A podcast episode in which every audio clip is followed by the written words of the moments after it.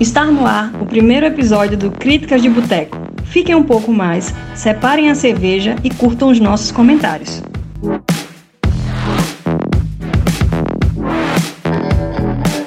Isolado, intimidado e desconsiderado pela sociedade, o fracassado comediante Arthur Fleck inicia seu caminho como uma mente criminosa após assassinar três homens em pleno metrô. Sua ação inicia um movimento popular contra a elite de Gotham City, da qual Thomas Wayne é seu maior representante. O filme ele teve lançamento dia 3 de outubro de 2019. A direção de Todd Phillips é, rendeu 1,72 bilhões de dólares de bilheteria. É, recebeu vários prêmios e várias indicações também. No Oscar foram 11 indicações. Melhor filme, ator, fotografia, figurino, direção, edição, cabelo e maquiagem. Além de trilha sonora original, edição de som, mixagem de som e roteiro adaptado.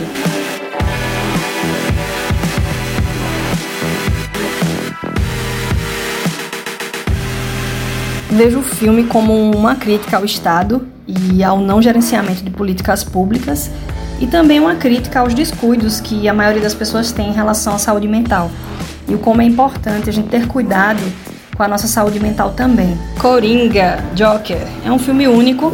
O longa ele mostra um estudo do personagem sobre um dos maiores vilões da história de quadrinhos, né? E Joaquim Fênix entrega uma das melhores atuações do, do ano em uma produção que equilibra muito bem o humor sombrio com o drama. Bom, Joker foi um, foi um dos poucos filmes em que superou minhas expectativas, né?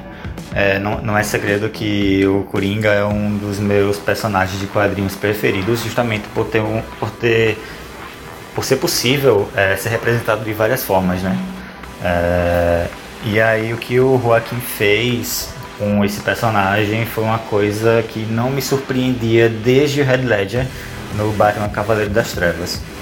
E fora as polêmicas que, que tiveram acerca da, do filme, que na minha opinião foi, sou um pouco exageradas, mas foi um filme que, querendo ou não, pro bem ou pro mal, ficou na história do cinema, né?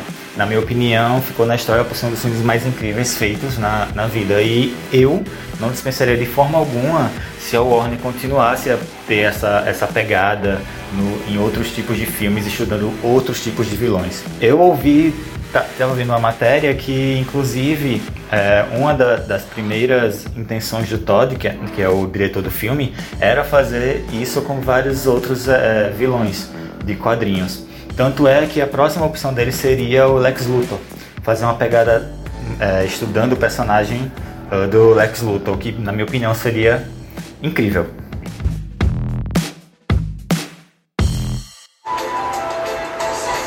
A gente tem tudo com o Viedson Gomes poder falar do Coringa, viu? Afinal, como diz o grande mestre, é alguém que matava pelo ódio que sentia, pelo tudo que sofria. Não é que seja vítima nunca, a criatura, mas pensa no filme quantas vezes ele tentou usar políticas públicas para evitar o que sabia que era o pior dele. A gente conhece o Batman, a gente conhece o Comissário Gordon, a gente conhece o próprio Coringa já faz muito tempo. Aí a gente sabe no que vai dar. Chega o sujeito para um assistente social que, tá, sabe, que já sabe que a qualquer momento vai ser demitido. Chega o sujeito no hospital que trocaram os remédios ou cancelaram os remédios. A mãe nunca na vida teve assistência. Mora como der para morar, não tem capacitação para o que quer fazer e ainda, coitado, é ruim no que faz. Fazer o quê?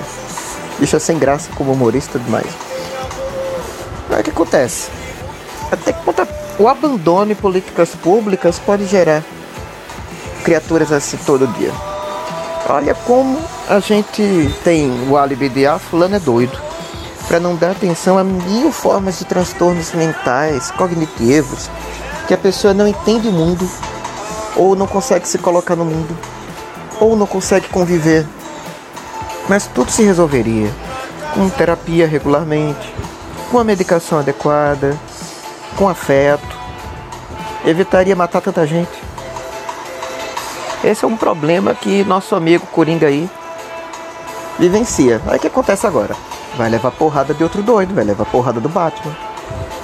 Que aí não é transtorno mental. Aí é o rico indignado. O milionário com muito brinquedo e vontade de bater em pobre. Por isso que Batman assim chama de doido. Coringa, não. É alguém que tem problemas mentais, precisa de tratamento, ser internado no asilo Arkham. Batman é que é doido mesmo.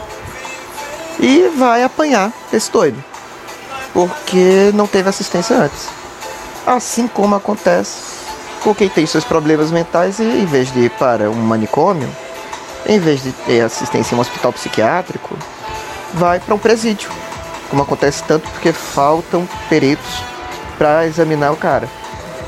Aí resultado, ficam lá de bucha de canhão em rebelião, usados pratos de violência ou objeto de atos de violência dentro do presídio para o prazer de outros ditos normais, mas entregues à crueldade.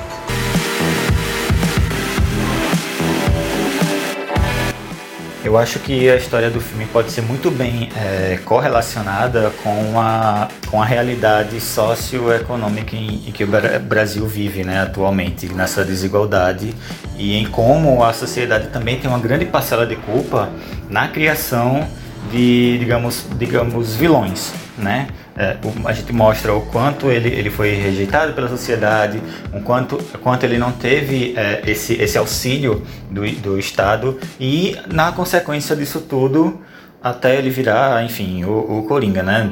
Mas isso tudo foi uma série de questões, não só familiares, mas também é, de sociedade.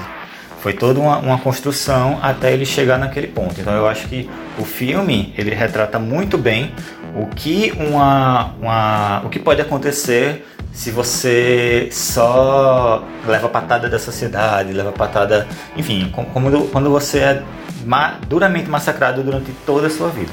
Então eu acho que ele mostra muito bem isso. Claro, de uma forma até uh, maior como, digamos assim, os episódios de Black Mirror, mas é, é uma realidade que está ali, que está acontecendo e que pode ser muito bem. pode acontecer em qualquer um, né? O filme ele retrata bem a realidade das políticas públicas, né, principalmente no tocante à saúde mental e também sobre o acesso à medicação de pessoas que possuem é, problemas de saúde mental. Indicação de filme seria Batman, o Cavaleiro das Trevas, de 2008. É, é um filme que retrata o Coringa de um, com outro olhar, mas ainda com as mesmas nuances do Psicopata. Acho que é um filme que vale a pena assistir. Um outro filme também é Psicopata Americano, que é um filme de, dois, de 2000 e ele retrata também é, um, um jovem, né, que tá branco, bonito e que ninguém julgaria como psicopata. E aí a, o filme ele traz toda essa construção ao longo do seu roteiro. E é um filme bem interessante também que vale a pena assistir. Para recomendar uma coisa na mesma vibe, eu não vou falar de Tarantino, eu não vou falar de ninguém com violência elegante, com estilo, não, não. Vamos falar de quem criou isso. Pode ter tido gente antes? Pode. Mas na, no meu coração que criou isso nosso recentemente falecido Rubem Fonseca. Velho, se você vê Feliz Ano Novo e depois vai ver um filme americano, 30 anos pra cá, você pensa, é tudo criança, tudo jardim de infância, tem muito que aprender como arrancar uma cabeça ainda, como arrancar sangue. Não, tem muito que aprender. Então, em homenagem ao velho Rubem Fonseca, é o grande Feliz Ano Novo que me deixou aflito quando li a primeira vez com a descoberta que era que era possível falar disso. Se você se encantou com uma cabeça violenta, não com uma violência física, você já sabia que tinha ali alguém que ia te matar. Não é que ia matar outra pessoa no filme, não. Eu vi o filme com certeza. Aquele cara vai me matar depois. Então, leia Rubem Fonseca. Não quer ler Rubem Fonseca? Garimpa na internet. Certamente você acha em ambientes alternativos o filme A Grande Arte. A Grande Arte que é adaptado de outro conto dele, Não sei se é bem adaptado que eu não li, eu só vi o filme. Mas você guarda para o filme uma citação de um filósofo grego que eu não me lembro, que eu não estou conferindo nada, eu só estou bebendo e ouvindo reggae. Porque no filme é repetido, viu? Aparece mais de uma vez sendo dito: Eu tenho uma grande arte. Eu firo duramente aqueles que me ferem. Mas eu tenho outra ainda maior. Eu amo quem me ama. Para as indicações, eu tenho na verdade, duas indicações do, do Scorsese, né? Que é o diretor que, inclusive, quase dirige o Joker. O primeiro seria um filme que é diretamente é, inspirado, né? Que o, no qual o Todd ele se inspirou em fazer. Ele já falou isso em várias entrevistas, que é o Taxi Driver, é, protagonizado pelo Robert De Niro, que também está em Joker. E o segundo filme é mais essa pegada de suspense psicológico também, é o Ilha do Medo, também dirigido pelo Scorsese, com o DiCaprio protagonizando, junto com Mark Ruffalo, que é sensacional.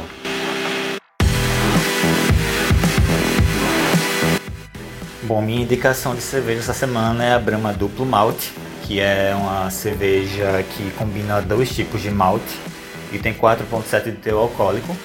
Uma cerveja que consegue ser tanto ao mesmo tempo suave e forte.